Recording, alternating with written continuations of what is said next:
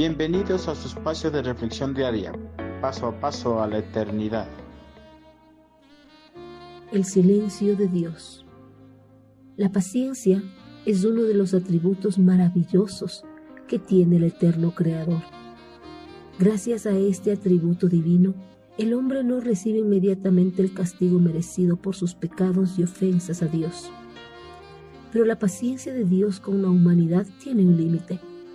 En aquel día, el eterno Creador derramará sus justos juicios sobre las personas que no mostraron arrepentimiento ni confesaron sus faltas a pesar de todo el tiempo que Dios retuvo su ira. Dios es paciente y misericordioso, pero también es juez justo.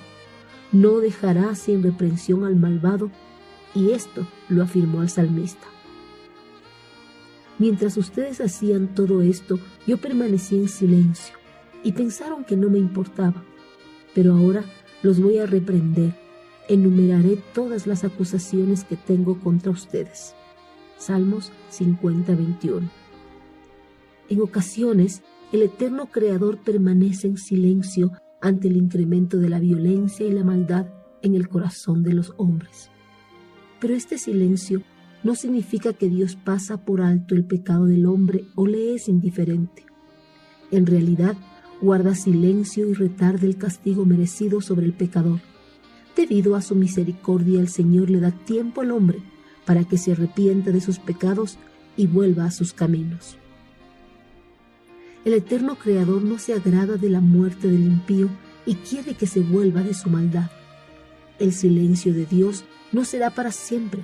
Llegará el momento del castigo sobre el pecado.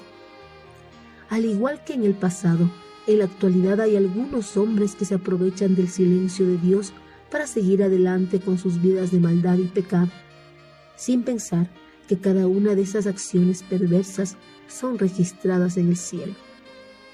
En el día de la ira, el eterno Creador tomará los registros celestiales y enumerará cada una de las acciones perversas como parte de su acusación contra los malvados y determinará el castigo merecido sobre ellos.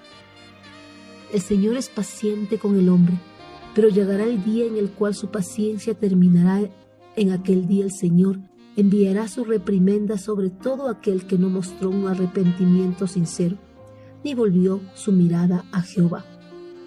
Para que no tengamos parte en esa ira venidera, si tenemos algún pecado que todavía no hemos confesado a Dios, aprovechemos este tiempo de silencio, acerquémonos confiadamente con un corazón quebrantado y humillado confesemos nuestros pecados a Dios y recibamos su perdón.